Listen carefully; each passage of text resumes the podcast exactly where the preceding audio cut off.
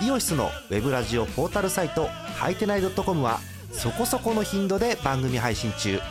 もうすぐアラフォーのおっさん MC が気ままなトークをお裾分けします。ポッドキャストでも配信中。通勤電車でラジオを聞いて笑っちゃっても罪ではありませんが Twitter で晒されても知ったことではありません。http コロンスラッシュスラッシュはいてない .com までアクセック今日のトップニュース。ソフトバンク柳田通算65人目のサイクルヒット。第4回野球盤2018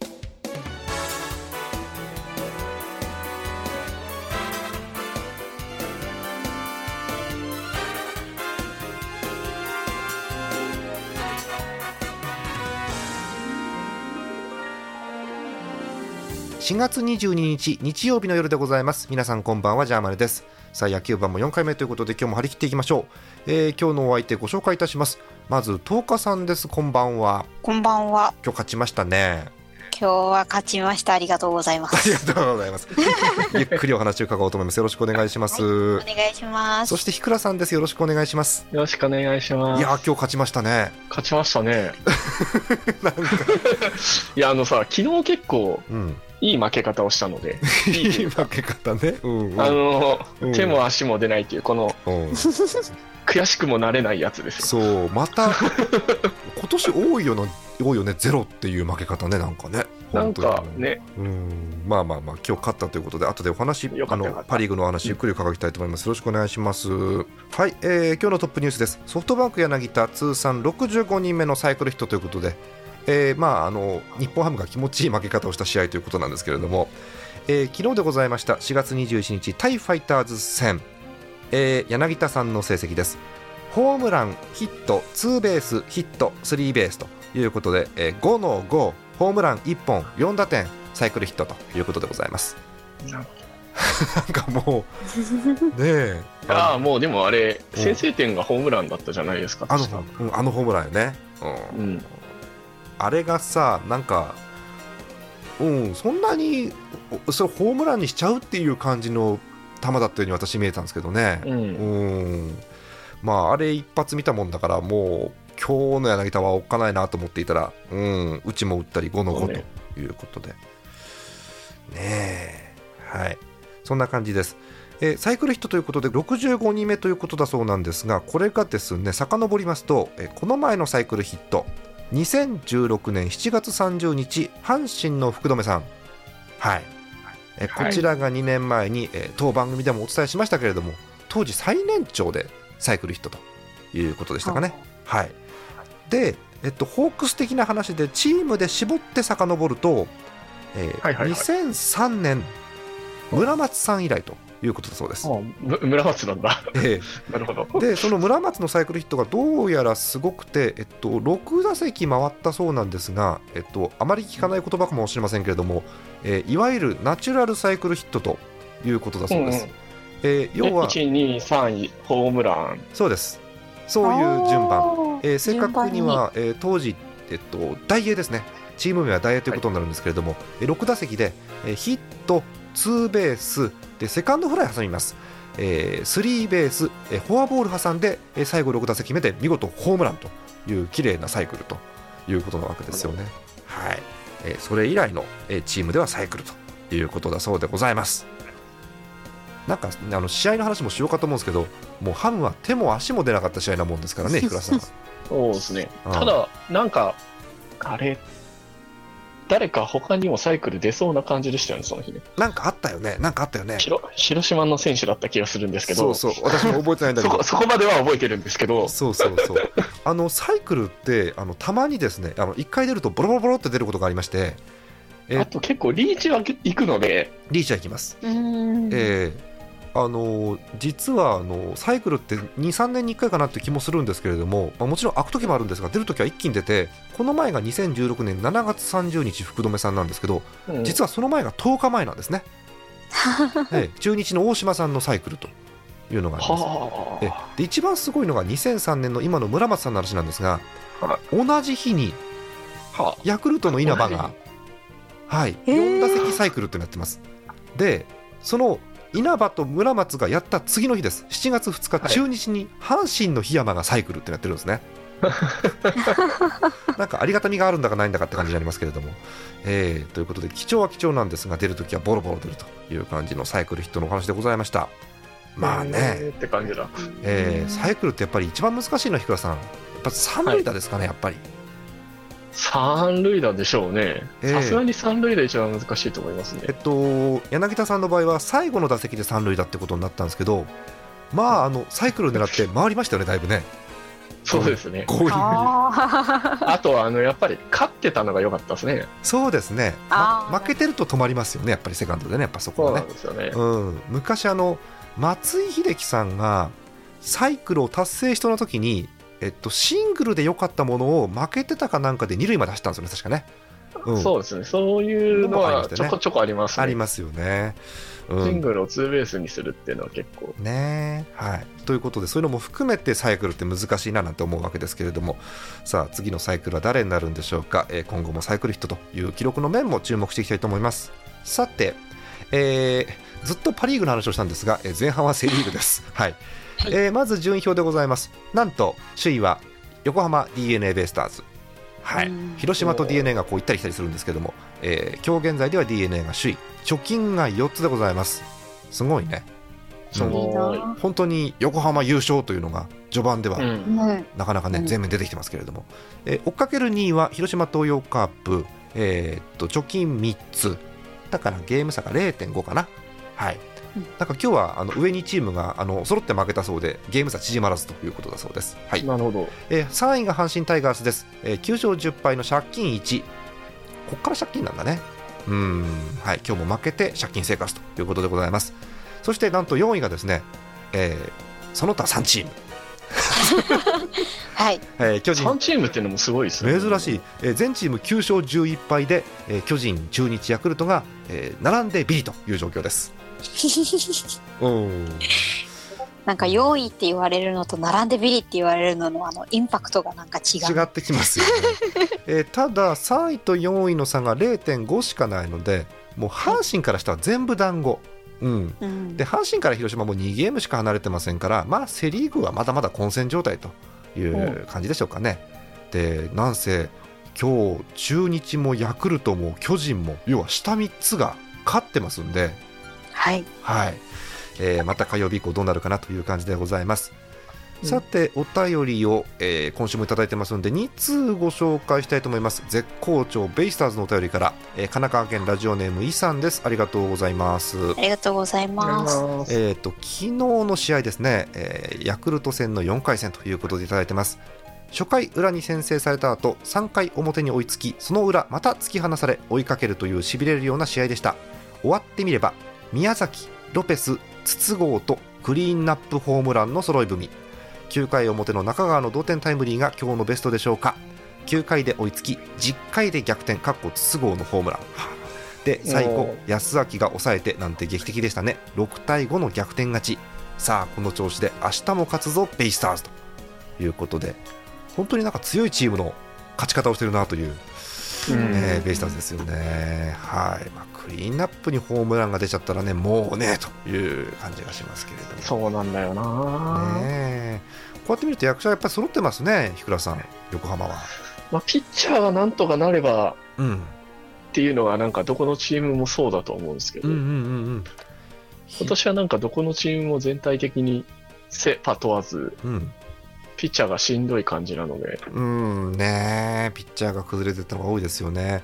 えっと、セ・リーグも防御率3.5を超えて要は下回ってるチームが6チーム中4チームということで非常にピッチャー苦労してるかなっていう感じがするんですけれども、うん。その中でも d n a はまだ2点台ということで。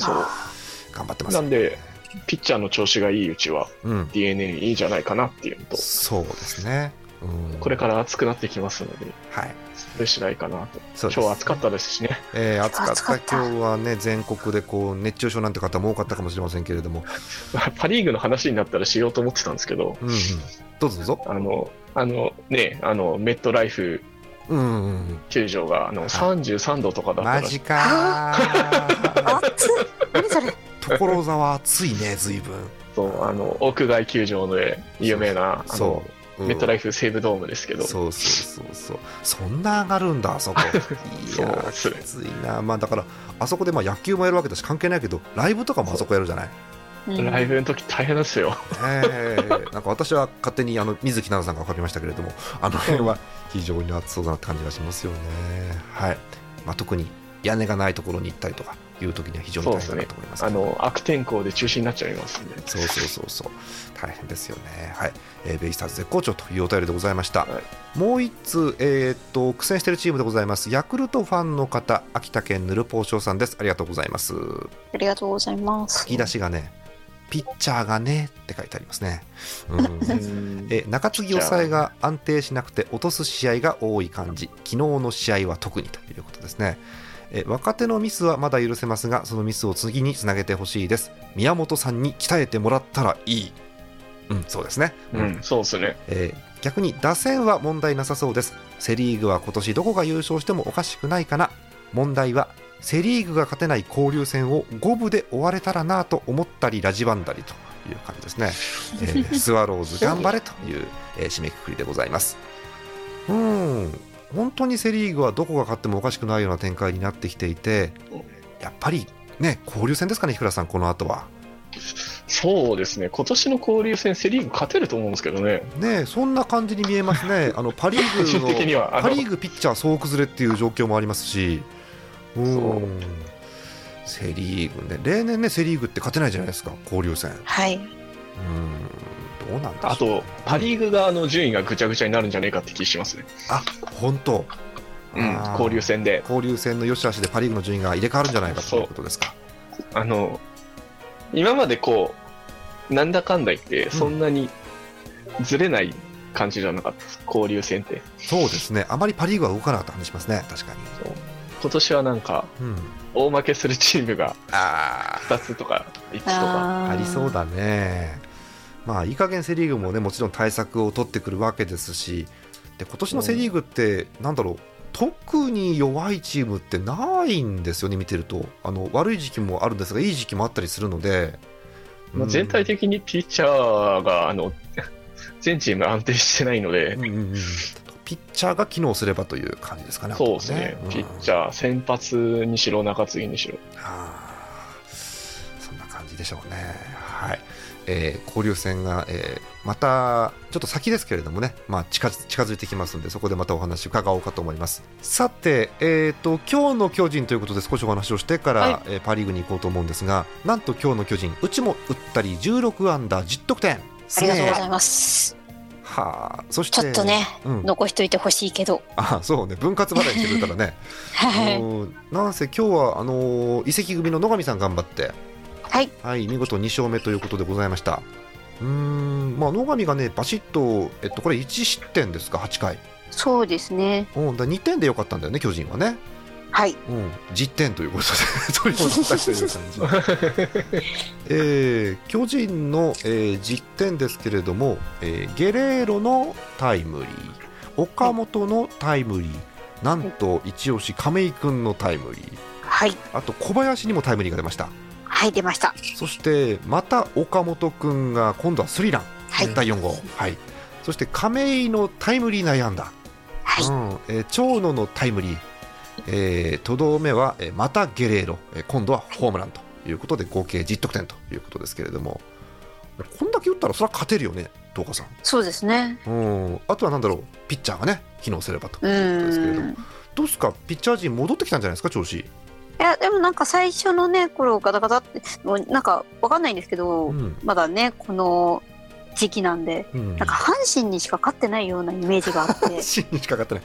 そうねそんな感じしますよね最近見てるとね。阪神さんには5阪神さん。勝1敗なんですよ。あそうなんだ。なるほど。はい、あー。なんでどうしても阪神どうしようまた火曜日から総崩れだったらどうしようっていう心配がちょっと 拭えない。ありますよね。だから阪神以外のチームからもっとね勝てるようにならなきゃダメですよね。やっぱりそうなんですよ巨人はね。いやでもここで調子を掴んでってもらって、うん。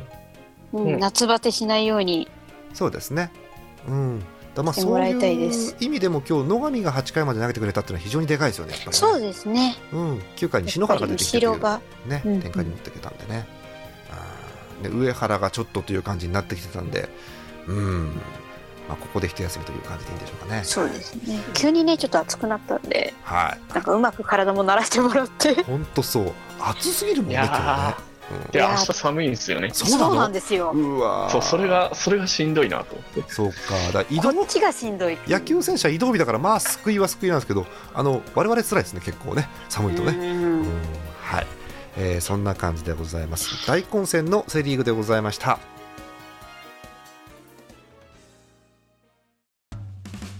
イオシスのウェブラジオポータルサイトハイテナイドットコムはそこそこの頻度で番組配信中。もうすぐアラフォーのおっさん MC が気ままなトークをお裾分けします。ポッドキャストでも配信中。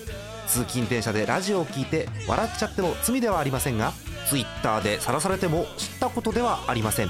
http コロンスラッシュスラッシュはいてない .com までアクセック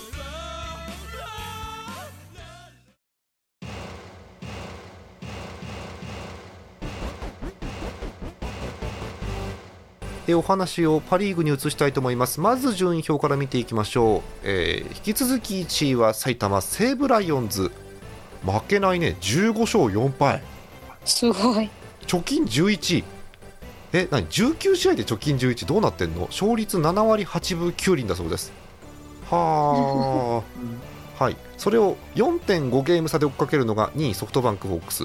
10勝8敗貯金2つ、えー0.5差に日本ハムが来ています。3位です。10勝9敗で貯金1つ。でここからが残念ながら借金ということになるわけですが4位が2チームです。オリックスとロッテ。8勝11敗と、はい。まあオリックスが和系が1つあるんですけれども、まあ、8勝11敗ということで4位タイということになっております、えー6位が東北楽天ゴールデンイーグルス。6勝14敗借金8つということになっております。はい。日倉さんまず日本ハムが A クラスです、はいはい。やったやったわーい。なんかねもう感情が疲れた。今週。ー あの、今日中田くんが打っちゃったせいで、うん。ちょっとデータがあれなんですけど、うー。んまあの、杉谷がはい。上がってきてから、今日2番でしたね。はい。うん、妙に中田が打ってるんですよね。はあ。いや、まあ今日も打ってたわけですけど、えー、まああの杉谷中田コンビっていうのはねあのね。お好きな方は相当好きですけれどもね。はいはい。昨日はダメだったんですけど、一昨日も打ってましたから、うん。それこそ、それこそ、あのね、8対何ターンの日も打ってましたから、そうですね、うなんか、杉谷が上がってから中田打てるようになってきたなっていうのと、うん。まあ、あの、めちゃくちゃ個人的なことを言うとですねど、うぞ。ちょうど、ちょうど今週ぐらいから僕もそうなんですけど、花粉症が緩くなりまして、あなるほど。ああなるほど。大事なことです。大事なことです。途端に中田が打ち出したんで、やっぱり花粉症なんじゃないかっていう気持ちうんなると、ほどね。あるかもしれない。本当にねスポーツやる方には非常に大事な問題ですから花粉症もね。うん。逆になんかこう、中田くらい金を使って、こう、ね、うん体を作ってる人間でも、花粉症には負けるのかっていう気持ちになる。ねえ本当だよねうんうんあの早く世界中の杉を燃やしてほしい。あのね、大体モックさんが大体同じこと言ってましたね、この前ね。う んそうそう、過激派そうあの私は忘れません、あのモックさんがあの新宿の薬局であの花粉症のスプレーを買うっていうのは忘れませんからね、あれはね。あ、そうだね。ありましたね。はい。さて、えー野球に話を戻したいと思いますけれども、はいはいはいえーお便りが来てますので、お便り紹介していきましょう。パ・リーグのお便り、えー今日もソフトバンクファンから来ております。群馬県ラジオネームミスチャさんです。ありがとうございます。ありがとうございますありがとう。ございますえー2018年野球盤楽しく拝聴しておりますということでいただいております前回の放送で岩崎投手がいなくても、サファテ投手がいるから大丈夫という話をしていましたがサファテ投手右股関節痛の再検査で一時帰国のため登録抹消となりました5番を打っていた中村選手も右足を痛めて登録抹消と怪我人が続出しています。はい、うん。えー千賀投手も右肘の違和感で先発ローテから一時外れました、うん、それでも怪我から復帰した高谷選手、明石選手、グラシアル選手が1軍登録してすぐ活躍したり、うん、森投手が9回を任されてちゃんと抑えています、うん、選手層が厚いのは非常にありがたいことです。そしてうん、トップニュースですね。4月21日日ハム戦で柳田選手が通算65人目のサイクルヒットを達成しました。おめでとうございます、うん、柳田選手には今年こそ1年怪我なく試合に出続けて三冠王を取ってほしいです、えーそれではこれからも放送を楽しみにしております。ということだそうです、うん、柳田は三冠王取れるよね、うん。うん。うーん。あれ？多分、はい今のパ・リーグ、打率がきついっす。打率かそうか、ちょっと確認しておきましょうか、パ・リーグの個人成績でございます、えー現在、打率トップは日ハム、近藤健介、3割7分9厘、すごいね、2位が西武の森、3割7分5厘ということで、3割7分が2人いる状況、でそこから追っかけてって山川と柳田が、えー3割3分3厘ということですよね。うん。うん、怒ってももう近藤、まだ3割8分ぐらいあるんだ、まだ。そうですね。そうか。うーん。まあ、打率が一番険しいかなという感じのとこですよね。あと、そうですね。今度はまあ、怪我でいなくなるかもしれないんですけど、そんな、そんなネガティブな。うん。いや、あの、うん、1年通してやれたことがないので分かんないんですけど、まあ、そうね、そうね。あとなんか、山川はいそうな気がして、今山川、年山川の年なんじゃないかと思ってるんですよ。うん、今年山川すごくて、今のところね、二冠王なんです。打率が3位なだけで、他2冠取れてるので、うん、まだ序盤ですけどね。山川怖いですよね。ちょっと今の西武なので、うん。あ落ちてくるとは思うんですけど、うん。うん。ただまあ、山川の周りが。がどこまで落ちてこないかみたいな話もあります。どこまで飛び続けるかってことですよね、だからね、西武が。ただ、周りも打つので、結局のところ、うん、気が抜けないんですね。うん、うんそうですね。うん。まあ、あと山川の周りが打って出てますから、それは山川のヒットゾーンが広くなりますよね、やっぱりね。そうなんですよね。そういうのもあります、ね。ありますよね。はいということで、まあ、三冠を目指してということで、まあ、山川、柳田あたりが、まあ、候補かなという感じはするんですけれども、うん、どうなるんでしょうか、ちょっと三冠王というところも見ていきたいと思います。もう1通だけ、えー楽天イーグルスファンの方です、ゆえー静岡県ラジオネームらせんさんです。ありがとうございます。ありがとうご。ざいます。ひらがなだけで書いてあるな。今週も投打が噛み合いませんでしたって書いてあるな。うんえーお便りはこれだけなんですけれども、えー追伸が後ろに乗っかってます。追伸最近のイーグルス戦での故障者一覧ということで、えーイーグルス戦で怪我をした他のチームの方の一覧が書いてあります。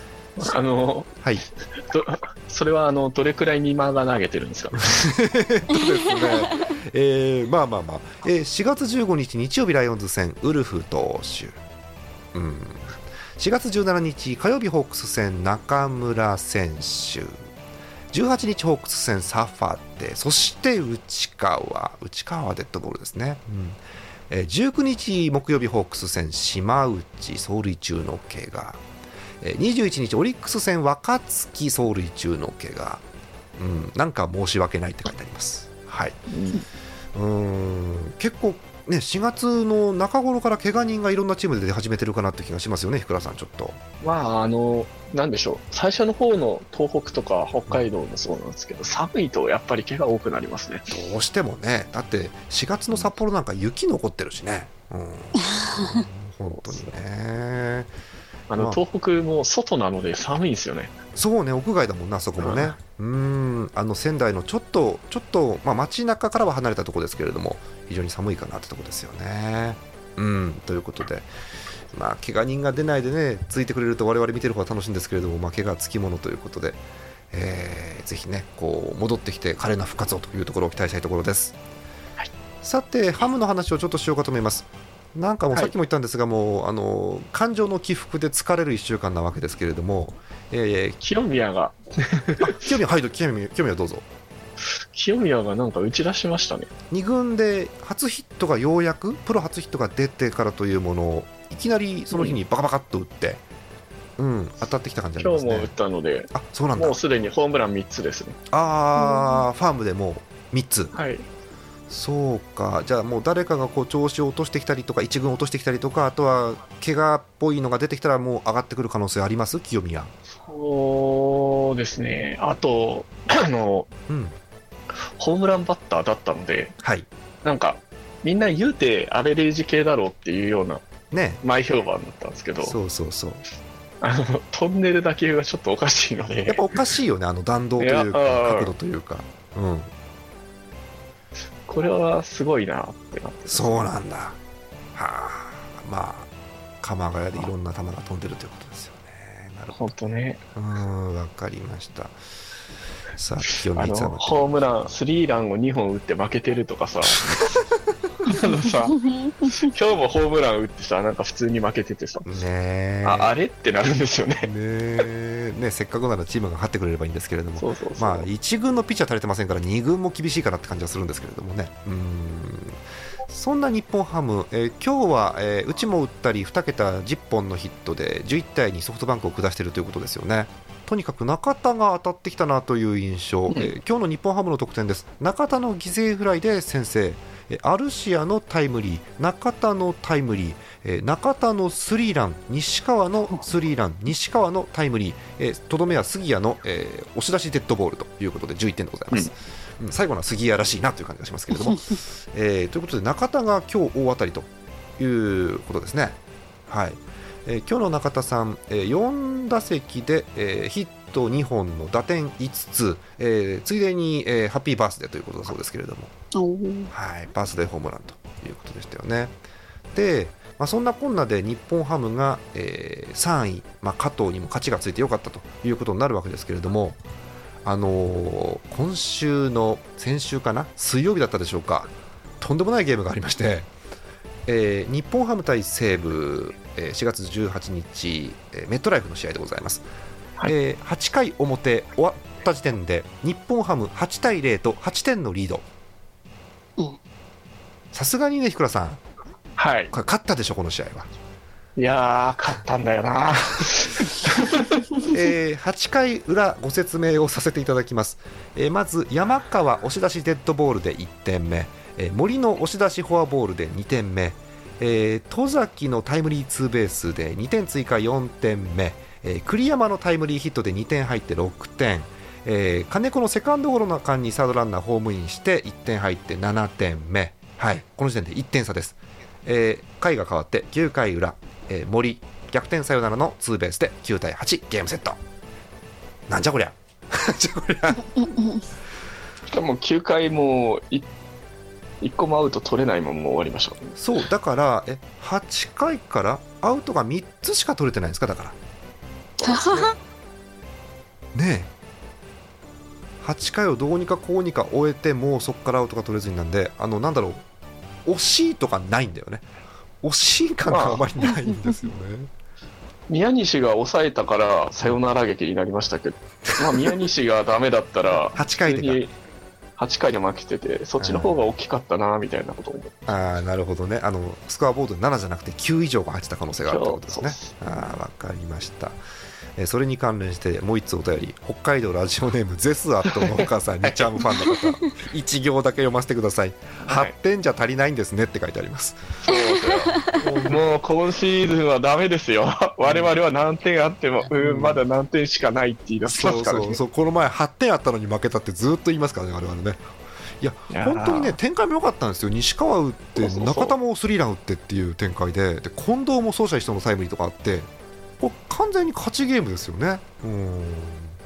まあでもあの変わってから打ててたのでうんそうね。ここはなんか西武の今後の課題かなっていうところがあって。そうだから西武も日ハムも先発が降りてからどうするんだというところですよね。えーうん。あのカスティーヨ対高梨のいい投げ合いの試合だったんですけどね。うん。そうですね。高梨がさすがにかわいそうです。あの各所に高梨がもう心を無にして立ってる画像が流れてましたけれども。うーんというね。いやーねまさか7回無失点8-0でえー負けになって、勝ち負けつかずになるとは思わないでしょ。お高梨はもうどう俺はどうすればいいんだろうという感じですよね、えー高梨さんのその日の成績です。7回を投げ切りました、えー121球ヒット3本三振7つ無失点です。うん これがさあの無援護だったらいいんだけど援護めちゃくちゃあったんですよね。8点援護なんだけどね。結構響くと思いますよ、さすがに。そうあのねあの非常に中継ぎ陣が苦しい状況。あの攻めるわけじゃないんですが読ませてください、えー上原2失点田中3失点トンキン2失点とどめの岩石川2失点ということで。あー厳しい、うん、特にフォアボール絡みがね悔やまれますねやっぱりねはいえー忘れることにします、えーとにかくですね、えーそんな困難がありまして日本ハムファン的には非常に疲れたんですけれどもなんだかんだでまだ3位ということで喜んでいいんですねこれはねきっと喜んでいいと思います。いいと思います。はい、えーそんな感じのパ・リーグでございます。ひくらさん、あと日本ハム関連で何かありますでしょうか？えっと、清宮も杉谷も話して、うんえっと、結局、だから杉谷が来てから、中田があの前に近藤がいても打てるようになってきたんで、なるほど。うん。あと、あれですね、こう、杉谷のバフって言ったらあれなんですけど、はい。まあ、ね、一時期幸運の置物とかいろいろ言われてましたけど、はいはいはい。なんかね、やっぱり杉谷が来てから西川と中田が打つようになってる気がするんですよ。そうですね。いわゆる、うん上り調子みたいなとこがあって。言ってしまえばムードメーカー的なこともあるかもしれない。そうなんですね。なんかやっぱりあるのかなっていうか、うん。ベンチにいると違うのかなっていうのを感じますね。特に日本ハムのあのやんちゃ組の方々がね結構打ってるかなって感じがするんですけれどもね、うん。今日も西川すごかったですね、えっと、5打席の4打数3安打、ホームラン1つ、フォアボール1つということで、出塁率8割、うん。そうなんですよ。えー中田調子上げてきたなって感じなので。そう中田さんも5打席あって、うち3打席で打点上げてるということなんで、うん、ね杉谷がね、まあ、杉谷もちゃんとヒット打ってますし、えーとギダも決めてますし、えーデッドボールも当たりましたしね、非常にいい感じかなと思うんですけど、うんまあ、怪我怪我がなければ何でもいいですが、怪我がなければ。うん、こんな感じですよね。はい、ということで、杉谷がなんかうまいこと起爆剤になってるかなという感じ。あとすみません、ちょっと一つだけ聞かせてください。清水当たってますよね？そうっすね。清水はすごいいいっすね。うん、で、まあ、清水が当たってるなんて話が出てたら、あの電撃トレードの話もあったわけですけれども、市川あさん。市川本当にいなくなってしまった感じなんだな。うーんまあ、さすがに今ちょっと出せませんからね。う。ん、出番が少ないんで、まあ、あの新天地での活躍というのを期待したいところですよね、今、清水がバッティング好調で、まあ、ファーストキャッチャーという感じですよね、で2番手に鶴岡がいますんで、うん、なかなか、ね出番が回ってこないかなっていうところはありましたよね。鶴岡なんかポロポロ落としてるのが本当気になります。大丈夫かな、うん、いや、本当ね、あの、背景はめちゃくちゃ良くなってて、あそうなんだ、鶴岡が来てからなんか全体的にうん、やっぱり大きいなっていうのはあって、チームが締まりますよね、やっぱりね。そう。あの他はまあ、全然いいんですけど、うん、やっぱ上昇ソフトバンクで培ったものが生かされてるかなって感じがしますよね、鶴岡ね、やっぱりね。どうしてこんなにもあのボールポロポロしちゃうようになっちゃったのか。う ん年っすかね。いや、もう昔は本当に小林君より打たなくて、うん、そうそううん。そう、うん、1割は当たり前ですよね、大体ね、そうそうそう、1割5分で、うんあのヒットを打つとダルビッシュが手を叩いて喜ぶっていう。そうそうあの横でピッチング練習してるダルビッシュが大喜びするっていうね、うん、そうそうそう。そうそうそうお打った打ったっていうね今じゃなんかの代打の切り札みたいな位置になっちゃってますからそうね。今鶴岡打ってますからね打さつんですよね最近24打席あ24打数の7安打で2割9分打ってるんでもうこれ近藤の4割ぐらいすごいことですよね鶴岡の2割9分っていうのはね、うん、いや、でもまあ、あのソフトバンクも後半はずっと代打で出てて、去年の代打成績めちゃくちゃ良かったはずなんで、あそうなんだ。はあ。だからもうソフトバンクで完全にイメージが変わった感じですよね打てるキャッチャーそうですよね。はい。そんな感じ。まあいろんな形でチームが変わっていきますが、えーパ・リーグもまた今後も注目という感じでございます。さて、えー今後の試合予定ちょっとお話しして終わろうかと思います、えー24日からが、えー基本2連戦もしくは3連戦という感じで木曜日まで続きます。でそこからですね、金曜日に移動日等々を挟みましてついに入ります、うん。ゴールデンウィークです。はい、ですので、えーまだはっきり決めてないんですがその前にできれば1回配信をしたいなと思っています。はい、お。27の金曜日にできたらいいなと思うんですが、まあ、3人の都合を何も合わせていませんので、やらないかもしれません。はい、でそこからですね、27、27。そこからゴールデンウィークということはですよ、野球をする方はもう地獄のような連戦が続くわけです。はい。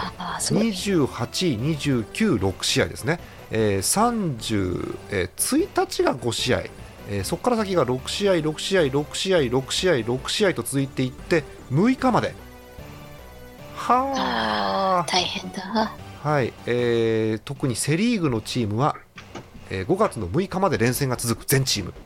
ひーということでございます。日本ハムと楽天だけが5月1日に休めるのかな、うん。やったー。やったー。いいな。うん、ですけれどもね、それ以外は全部試合ということになりますんで、えーゴールデンウィークの前後を挟む感じで野球盤ができたらいいなと思っております。えー4月27に撮りますんで、その日の夕方か夜ぐらいまでにお便りいただければ読めるかなと思いますんで、たくさんののお便りお待ちしております。えー、ジャーマネドットコム野球盤の投稿フォームにお送りください。お願いいたします。はい、ということで、こんなところで、えーはい。おしまいということでよろしいですかね。はい。はいじゃあ終わりたいと思います。本日のお相手はジャーマネと、塩分の10日と。キクラでした。また金曜日にお会いしましょう。おやすみなさい。おやすみなさい